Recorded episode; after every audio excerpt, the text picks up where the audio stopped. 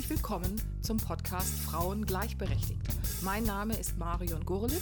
Ich bin die Gleichstellungsbeauftragte der Stadt Bad Oldesloe im Kreis Stormarn in Schleswig-Holstein. In diesem Infopodcast werde ich das Thema Frauen und Gleichberechtigung unter verschiedenen Aspekten gemeinsam mit meinen Gästen beleuchten. Der heutige Podcast dreht sich um das Jubiläum der Gleichstellungsstelle der Stadt Bad Oldesloe die wird nämlich 35 Jahre alt in diesem Jahr und äh, heute werde ich interviewt von meinem Podcast-Techniker Ole Ducken. Herzlich willkommen, Ole.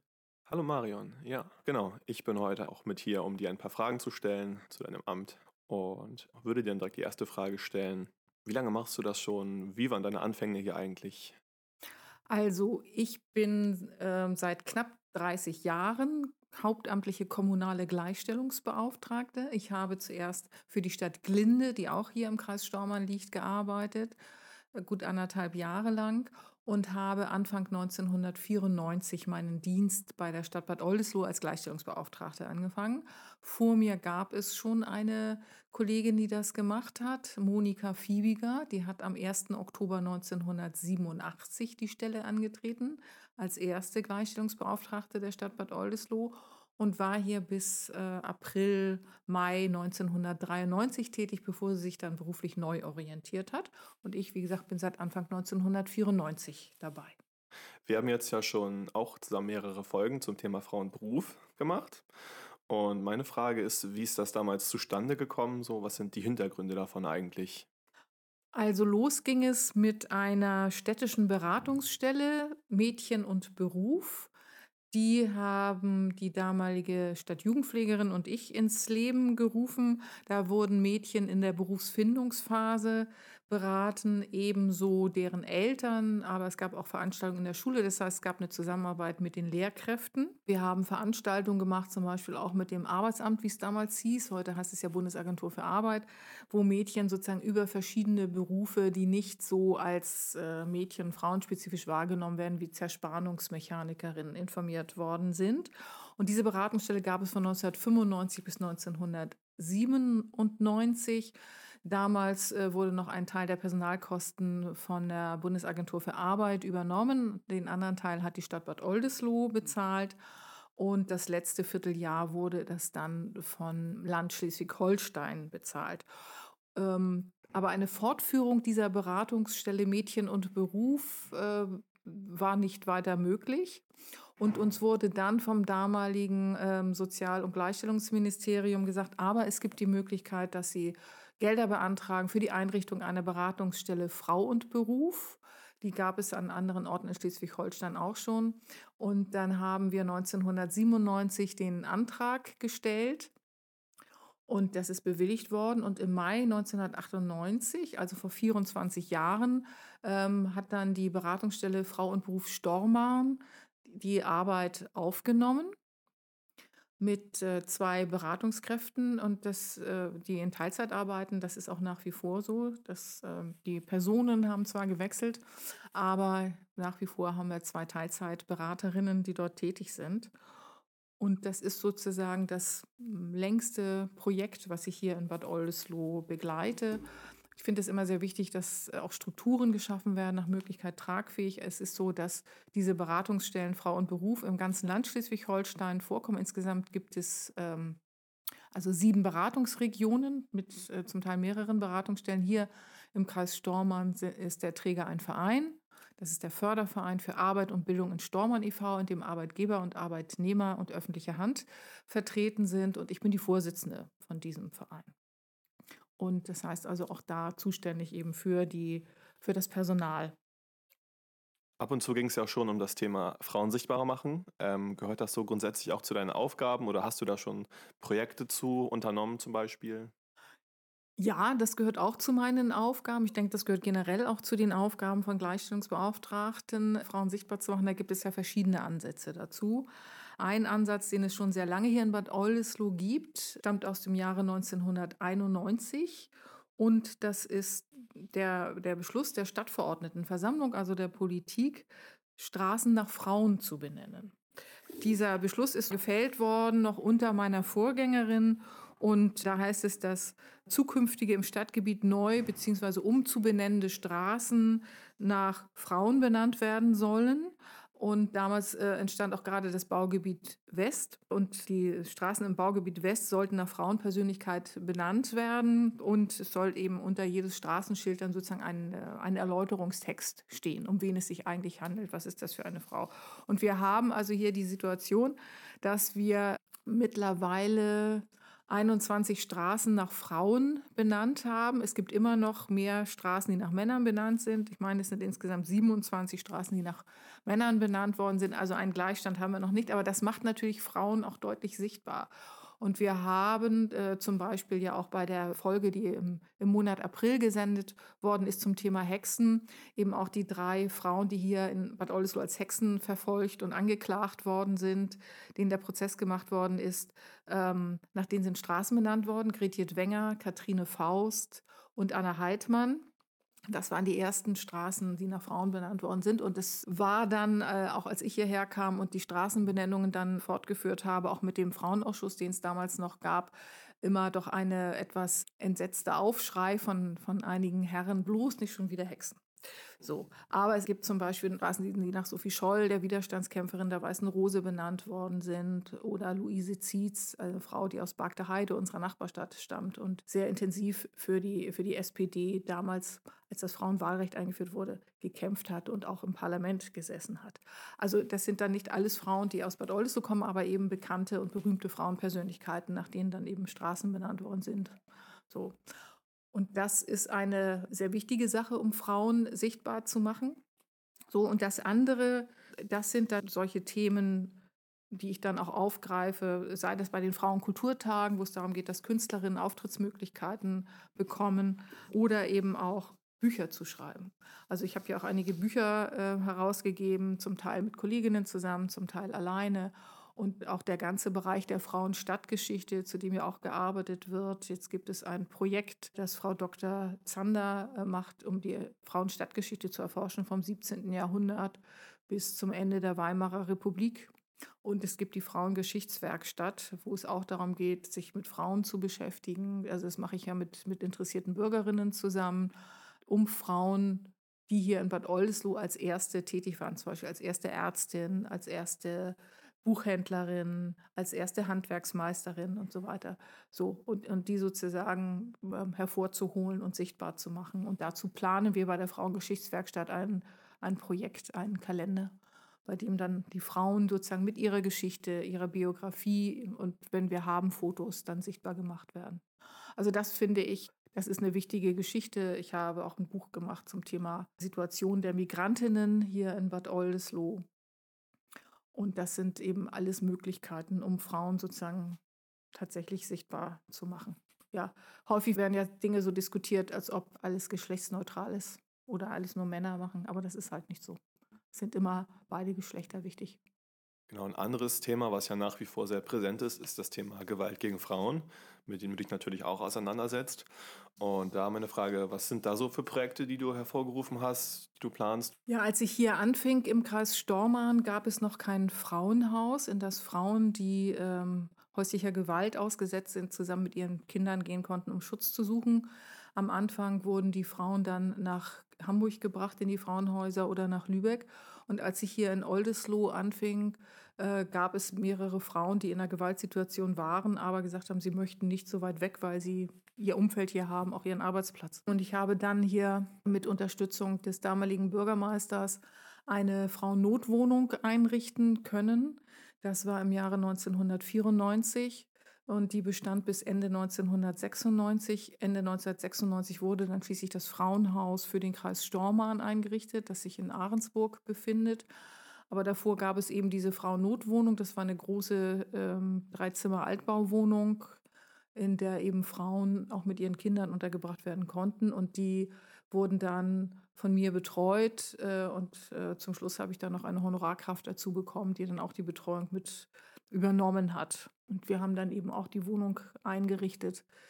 So, aber wir haben uns sehr intensiv, also die damalige Gleichstellungsbeauftragte der Stadt Ahrensburg, Gabriele Fricke, die damalige Kreisgleichstellungsbeauftragte Monika Boes und ich, wir haben uns dafür eingesetzt, dass ein Frauenhaus für den Kreis Stormann eingerichtet wird. Und die Kreisgleichstellungsbeauftragte natürlich sehr intensiv, auch mit dem Kreistag. So, und es ist uns dann äh, gelungen, dass, es, dass dieses Frauenhaus eingerichtet worden ist. Am Anfang war das, so was den Träger anbelangte, ein bisschen holperig, aber mittlerweile hat es sich ja gut etabliert. Das ist äh, eine ganz wichtige Sache, so einen Schutzraum dann für die Frauen zu haben, aber eben auch immer wieder darauf hinzuweisen, dass Gewalt gegen Frauen existiert, dass äh, Gewalt gegen Frauen im häuslichen Bereich existiert. Und dazu gibt es eine Aktion, die äh, hier in Bad Oldesloe seit 2005 durchgeführt wird, gemeinsam mit der Bäckerinnung, dem Landesverband der Bäckerinnung. Gewalt kommt nicht in die Tüte. Das ist eine ähm, Aktion, wo auf den Brötchentüten eben dieser Slogan draufsteht, Gewalt kommt nicht in die Tüte mit ähm, der bundesweiten Frauen-Helpline abgedruckt. Und da werden dann eben sozusagen Brötchen mit Infomaterial verteilt. Das wird immer so um den 25. November eines jeden Jahres hindurch gemacht. Und wie gesagt, seit 2005 läuft das hier. Das ist sozusagen ein Bereich, aber es wird dann auch noch weit, äh, weitere Aktionen geben, die es auch im Laufe der Jahre immer gegeben hat. Informationsveranstaltungen, Pressemitteilungen dazu. Und es geht eben einfach darum, sozusagen dieses Thema Bewusstsein zu halten. Und man merkt eben auch, auch wenn man sich die öffentliche Diskussion dazu anschaut, auch die Diskussion mit der Politik vor Ort, dass sich dann schon sozusagen mehr Leute mit dem Thema auseinandersetzen und es nicht, äh, nicht verneint wird. Und ich finde, dass da die Oldesloher, auch die Oldesloher Politik doch irgendwie dem Ganzen sozusagen sehr zugetan ist. Dazu gehört dann eben auch, dass die, die Stadt Bad Oldesloe sich an der Finanzierung der Frauenfachberatungsstelle Frauen helfen Frauen Stormann beteiligt, die ja auch Träger des Frauenhauses Stormann sind. Mhm. Das sind ja dann alles sehr direkte Inhalte, die du da schaffst. Und das Ganze machst du ja aber auch noch auf einer sozusagen auf einer Veranstaltungsebene, auf einer kulturellen Ebene. Und zwar sind das die Frauenkulturtage, die du veranstaltest. Und meine Frage dazu, wie lange gibt es die schon und was war die Idee dahinter? Also wie ist das zustande gekommen? Also die Frauenkulturtage Bad Oldesloe gibt es seit 1999, also jetzt das 23. Jahr in Folge und mache das zusammen mit der Kulturabteilung. Als es gestartet ist, war Frau Dr. Zander für die Kulturarbeit der Stadt zuständig und für das Stadtarchiv. Wir haben ja Frau Dr. Zander schon ein paar Mal gehört zum Thema Frau- und Stadtgeschichte. Und ich habe ihr gesagt, ich würde gerne etwas machen, um Frauen im kulturellen Bereich sichtbar zu machen, um, um kulturschaffende Frauen zu fördern. Und meine Idee war, eine Veranstaltungsreihe zu machen, wo Lesungen angeboten werden, Musik, Kabarett, auch Ausstellungsmöglichkeiten für Malerinnen, für Bildhauerinnen. So. Und sie sagte, das ist eine gute Idee. So eine Kleinkunstreihe gibt es hier bisher nicht. Und dann haben wir angefangen mit drei Veranstaltungen. Und ich habe gedacht, das wäre toll, wenn es ein paar Jahre läuft. Jetzt läuft es, wie gesagt, 23 Jahre in Folge. Es gibt enge Zusammenarbeit auch mit der äh, neuen äh, Kulturabteilung der, der Stadt. Die Volkshochschule beteiligt sich, die Johannesloge zu Stormarn, eine Loge von emanzipierten Männern, nenne ich sie mal, die sich jedes Jahr seit mittlerweile zwölf Jahren immer mit einem Angebot beteiligen. Und das Belladonna-Haus hier in Bad Oldesloe. Und das ist eine Reihe, die der Frauenförderung im kulturellen Bereich dient. Es gibt immer noch bestimmte Bereiche im, im Kulturbereich, wo Frauen mehr Schwierigkeiten haben, Auftrittsmöglichkeiten, Ausstellungsmöglichkeiten zu bekommen. Und Frauen haben in bestimmten Bereichen einfach auch eine andere Sicht auf die Welt. Und um das zu zeigen, ist diese Reihe sozusagen ins Leben gerufen worden. Von Anfang an war es so, dass die Veranstaltungen, ich sage mal zu 99,5 Prozent äh, für beide Geschlechter oder für alle Geschlechter äh, sind, aber auftreten sollen eben nur Frauen, Männer dann eben nur, wenn sie sozusagen im Hintergrund sind. Beispiel, es gibt eine Sängerin, die im Vordergrund steht und der Pianist, der sie begleitet, ist ein Mann. So, und das läuft gut. Das sind so im, im Schnitt 400 bis 600 Menschen im Jahr, die sich das anschauen. Ähm, Jetzt mittlerweile gibt es viele Veranstaltungen, die im Kultur- und Bildungszentrum im KUP Bad Oldesloe gezeigt werden, aber es gibt eben auch andere äh, Räume. Also in diesem Jahr haben wir zum Beispiel ganz viele Ausstellungen mit Fotografie und Malerei im Belladonna Haus. Ähm, es gibt das Ladies Dinner, was in diesem Jahr veranstaltet wird von der Loge. Und das ähm, ist eine Sache, die, die sehr gut angenommen wird. Natürlich durch Corona waren wir etwas eingeschränkt. Ähm, in den letzten beiden Jahren sind viele Veranstaltungen immer wieder verschoben worden. Aber bisher ist es mir also gelungen, auch die Sachen, die verschoben worden sind, wieder anzubieten. Und ich hoffe mal, dass wir eine Chance haben, dass es weiterläuft. Also in diesem Jahr gibt es ja noch das Improvisationstheater Steife Brise aus Hamburg, die hier auftreten. Das ist dann anlässlich des 35-jährigen Jubiläums der Gleichstellungsstelle. Und es gibt noch eine Frauen-Jazzband, Sir Bradley heißt sie, die wird dann hier im November auftreten. Ähm, du hast ja im Laufe deiner Amtszeit ja auch Bücher rausgebracht und die beschäftigen sich natürlich alle mit dem Thema Gleichstellung, aber sind ja trotzdem inhaltlich relativ verschieden. Meine Frage, ähm, was sind das so für Bücher, die du rausgebracht hast? Also das erste Buch, was rausgekommen ist, ist im Jahre 2003 erschienen. Also es heißt 100% Bad Oldesloe, Frauen nehmen Einfluss 1945 bis 2003. Im Jahre 2003 ist es ja erschienen. Da ging das um die Erforschung und äh, Verschriftlichung der organisierten Frauenbewegung in Bad Oldesloe, also Frauen, die sich in Vereinen und Verbänden, auch in der Politik, in der Kirche und so weiter engagiert haben. Und die wurden dann sozusagen, die einzelne, einzelne Frauen von denen wurden dann auch porträtiert und fotografiert.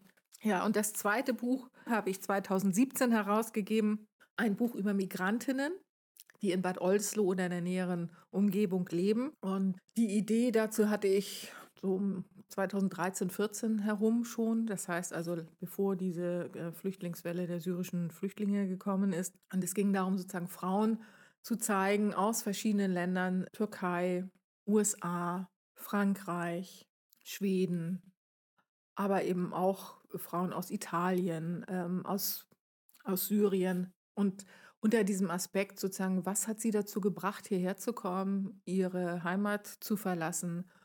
Wie sind sie hier angekommen? Ähm, wie haben sie sich der deutschen Sprache und Kultur genähert? Sind sie aufgenommen worden? Haben sie Freunde, Freundinnen gefunden in Deutschland? Wo fühlen sie sich zu Hause? Haben sie beruflich Fuß fassen können? So, und die Frauen, die ich dann gefunden habe, die bereit waren, sich interviewen zu lassen, waren sehr offen und haben ganz viel von sich preisgegeben und haben eben ganz viel erzählt, wie sie hergekommen sind. Die Gründe sind ja unterschiedlich, sei das jetzt, dass sie als äh, Studentin hergekommen sind oder auf der Suche nach Arbeit, dass sie ihrem Mann gefolgt sind, der schon hierher gekommen ist, um sich hier Arbeit zu suchen als türkischer Arbeitsmigrant oder dass sie sich in einen deutschen Mann verliebt haben und äh, ihm gefolgt sind, dass, dass sie sich hier tatsächlich haben setteln können oder dass sie festgestellt haben, mein Berufsabschluss wird hier gar nicht anerkannt, ich muss eine neue Ausbildung machen oder äh, sozusagen in einem ungelernten Bereich arbeiten. Manche haben die Möglichkeit gehabt, einen Sprachkurs zu machen, andere hatten das nicht. Und die, und die Frage, wo sie sich zu Hause fühlen, wurde sehr unterschiedlich beantwortet. Auch die Frage, wie der Kontakt zu Deutschen ist. Und das Ganze ist kombiniert worden mit einem Rezept aus ihren Heimatländern. Deswegen ist der Titel dieses Buches Über den Tellerrand, Frauen aus aller Welt kochen und erzählen. Es ist aber kein Kochbuch. Man kann die Rezepte nachkochen, so, die sind auch alle sehr lecker, aber es ist kein Kochbuch, sondern es geht über das Leben von Migrantinnen hier. Und im Jahre 2020 ist ein weiteres Buch erschienen. Das habe ich zusammen mit drei anderen Gleichstellungsbeauftragten herausgebracht. Der Gleichstellungsbeauftragten des Kreises Stormann, Sophie Olbrich, der damaligen Gleichstellungsbeauftragten der Stadt Bagdaheide, Katrin Geschke und der damaligen Gleichstellungsbeauftragten von Amt und Gemeinde Trittau, Inge Diekmann. Ein Buch über Frauen, die in der Kommunalpolitik aktiv sind oder aktiv waren. Und das Buch heißt Die Gestalterinnen stark, ideenreich, kompetent, Stormanns Politikerinnen. Und wir haben insgesamt 37 Frauen interviewt, haben einen Interviewleitfaden geschrieben und haben sie dann gefragt, also wie sind sie in die Politik gekommen, ähm, welche Erfolge haben sie dort, welche Misserfolge, wie lässt sich äh, Beruf, Familie und politisches Ehrenamt miteinander verbinden. Und einige weitere Fragen sind alle von einem Fotografen, einer Fotografin porträtiert worden. Und wir haben das Ganze dann sozusagen äh, kombiniert damit, dass wir die Frauen, die wir eben nicht porträtieren konnten, äh, alle aufgelistet haben. Also alle Frauen, die in den jeweiligen Stadt- oder Gemeindevertretungen aktiv waren, auch als bürgerliches Mitglied in den Ausschüssen. Die sind alle aufgelistet und wir haben das Ganze dann sozusagen historisch eingebettet. Also haben sozusagen einen, die Geschichte von 1919 bis heute geschrieben, also die Einführung des Frauenwahlrechts und wie das gelaufen ist. Also das sind, ist eben eine Möglichkeit, auch Frauen sichtbar zu machen. Und unsere Idee war eben gerade bei dem letzten Buch zu gucken, vielleicht können wir ja auch Frauen interessieren für Kommunalpolitik. Es ist auch noch so ein Glossar dahinter, wo bestimmte Sachen erläutert werden. Wie funktioniert überhaupt Kommunalpolitik? Wie, wie läuft so eine Wahl ab? Solche Sachen stehen da eben auch drin. Also es sind Sachbücher. Hm? Der Podcast Frauen gleichberechtigt ist ja letztes Jahr September auf Sendung gegangen das erste Mal und läuft jetzt auch schon seit einigen Monaten. Wie bist du damals auf die Idee gekommen und was wolltest du damit bewirken? Also ich habe gedacht, so ein Podcast ist ja so wie Internetradio, ne, sage ich mal. Ähm, und das ist eine Möglichkeit, Themen an die Frau oder den Mann, überhaupt an Menschen zu bringen, die ich sonst vielleicht mit einer Präsenzveranstaltung schwer erreichen kann. Das eine ist, dass durch Corona bestimmte Sachen sehr eingeschränkt nur laufen konnten, auch was die Anzahl von Menschen anbelangte, die in einen Raum kommen konnten. Und es war aber auch schon vor Corona zu bemerken, dass Informationsveranstaltungen ich sag mal so, zum Thema häusliche Gewalt nicht unbedingt von, von Mengen besucht worden sind. Und dann habe ich gedacht, Podcast ist auch eine Möglichkeit, vielleicht um an jüngere Menschen heranzukommen. Ähm, ich selber bin ja nun auch schon in den 60er Jahren, also werde auch nicht mehr so lange im Berufsleben bleiben, aber um an Menschen ranzukommen, die vielleicht so in deinem Alter sind, so Mitte 20, das ist dann schwierig. Und ich denke, die Art, sich zu informieren, hat sich geändert. Und bei, bei jungen Menschen sowieso. Die lesen nicht unbedingt die Printmedien und sagen, ach guck, da ist eine interessante Veranstaltung, da gehe ich mal hin. Aber ich dachte, vielleicht kann ich sie über den Podcast erreichen. Und das ist ja sozusagen auch so ein, so ein Themenmix vom Thema Frau und Beruf, also auch diese Beratungsstelle Frau und Beruf vorzustellen, über das Thema Frauen in der Kommunalpolitik, Frauen und Gesundheit oder eben auch Frauenstadtgeschichte ganz viel anzubieten. Und man kann es sich dann halt anhören, wann man möchte. Also man ist nicht gezwungen zu sagen, äh, am Dienstag um 19.30 Uhr ist da eine Veranstaltung, da wäre ich zwar gerne hingegangen, aber es hat nicht geklappt, also mache ich das. Und dann kannte ich ja dich und habe gedacht, ich frage dich mal, ob du das machen kannst, weil ja, technisch bin ich halt nicht so versiert und ich glaube, das hätte mich auch überfordert, hätte ich jetzt beides machen sollen. Interviews zu führen, selber zu reden und dann noch die Technik zu gestalten. Von daher freue ich mich sehr, dass du das machst. Ja, ich würde auch sagen, da haben wir auf jeden Fall beide was von. Es ist mir auf jeden Fall auch eine große Herzensangelegenheit und ich hoffe, wir können das noch lange weiter zusammen machen, auf jeden Fall. Gibt es denn sonst noch Gebiete, für die du dich eingesetzt hast, abgesehen von denen, die wir jetzt hier gerade besprochen haben? Ja, das große Gebiet der Vereinbarkeit von Familie und Beruf. Dazu gehört äh, das Thema Kinderbetreuung. Als ich hier anfing, äh, gab es ja wenig Möglichkeiten, ähm, Kinder, vor allem Schulkinder, betreuen zu lassen. Es gab noch keine verlässliche Grundschule und ich habe dann hier die betreute Grundschule äh, sozusagen eingeführt an allen drei Grundschulen. Später kam noch eine vierte dazu. Äh, und war von 1994 bis 97 zuständig für die betreute Grundschule. Und ein weiteres Thema wäre das Thema Teilzeitausbildung. Äh, bei dem Förderverein für Arbeit und Bildung in Stormarn haben wir als allererster Arbeitgeber hier im Kreis ein Angebot gemacht für eine junge Frau, die in Teilzeit ihre Ausbildung machen konnte, die eben schon Mutter war und so die Möglichkeit hatte, Ausbildung und Kinderbetreuung miteinander zu vereinbaren. Hier bei der Stadtverwaltung Bad Oldesloe habe ich mich sehr dafür eingesetzt, dass wir auch Teilzeitausbildung anbieten, also Teilzeitausbildung für Verwaltungsfachangestellte. Das wurde 2007 das erste Mal angeboten, seitdem kontinuierlich. Und wir haben jetzt also zehn Teilzeitausbildungen erfolgreich abschließen können, aber wir haben eben weiterhin Teilzeitauszubildende, die hier bei uns sind. Und das ist eine Möglichkeit für Mütter, eine Ausbildung zu machen, entweder erstmalig oder eine unterbrochene Ausbildung fortzusetzen und gleichzeitig die Kinderbetreuung irgendwie organisieren zu können. Das ist natürlich einfacher als in eine Vollzeitausbildung und dann noch für das Kind zuständig zu sein. Vor allem eben auch für Alleinerziehende ist das ein, ein großes Problem. Und das ist etwas, was eben auch weiterhin fortgeführt wird. Da bin ich auch sehr dankbar, dass hier die entsprechenden Kollegen und Kolleginnen zuständig sind. Auch unsere Ausbildungsleiterin ist da eine große Unterstützung in dem Bereich. Und da freue ich mich sehr. Und ich glaube, das wird dann auch auf jeden Fall weitergehen, selbst wenn ich hier nicht mehr tätig sein sollte. Du hast jetzt ja noch eine absehbare Zeit vor dir als Gleichstellungsbeauftragte. Was sind denn noch deine Pläne für die Zukunft?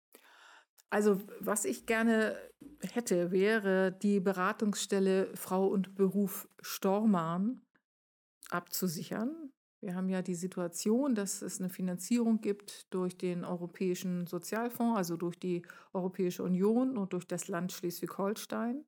Aber die äh, Mittel und die Förderdauer, das ist immer befristet. Und äh, seit 24 Jahren gibt es diese Beratungseinrichtung und ich möchte natürlich gerne die sozusagen etablieren. Ich hätte das gerne, dass es eine unbefristete Förderung gibt. Äh, wir haben ähm, mit die höchsten äh, Beratungszahlen, also was vorgegeben wird vom, vom Land Schleswig-Holstein, wird hier in Stormann immer übererfüllt. Und es ist für viele Frauen eben eine große Unterstützung, die wieder ins Berufsleben einsteigen wollen oder sich neu orientieren wollen, ähm, überlegen, sich selbstständig zu machen.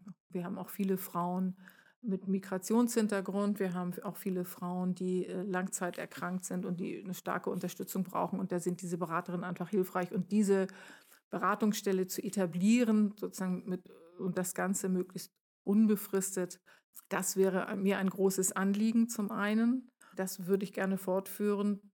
Ob die Frauenkulturtage fortgeführt werden können, kann ich nicht einstellen. Ich würde es mir sehr wünschen, weil es eine etablierte Reihe ist, die vom Publikum gut angenommen wird. Und ich, ich glaube, dass es einfach wichtig und notwendig ist, das fortzuführen. Wir sind auch die einzige Stadt in ganz Schleswig-Holstein, die Frauenkulturtage als eigenständige Reihe anbietet.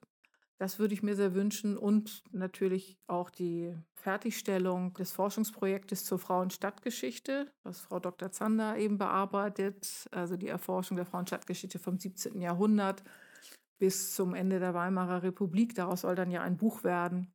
Und das möchte ich gerne auf jeden Fall noch haben. Die Frauengeschichtswerkstatt mit dem dazu verbundenen Projekt, das ist etwas. Und die Europäische Charta zur Gleichstellung im kommunalen Bereich, die möchte ich gerne hier in der Stadt noch einführen. Das wünsche ich mir auf jeden Fall. Hast du sonst noch irgendwas, was du loswerden möchtest? Ich wünsche mir ganz viele emanzipierte Männer, die das Thema Gleichstellung von Frau und Mann unterstützen und mit forttragen.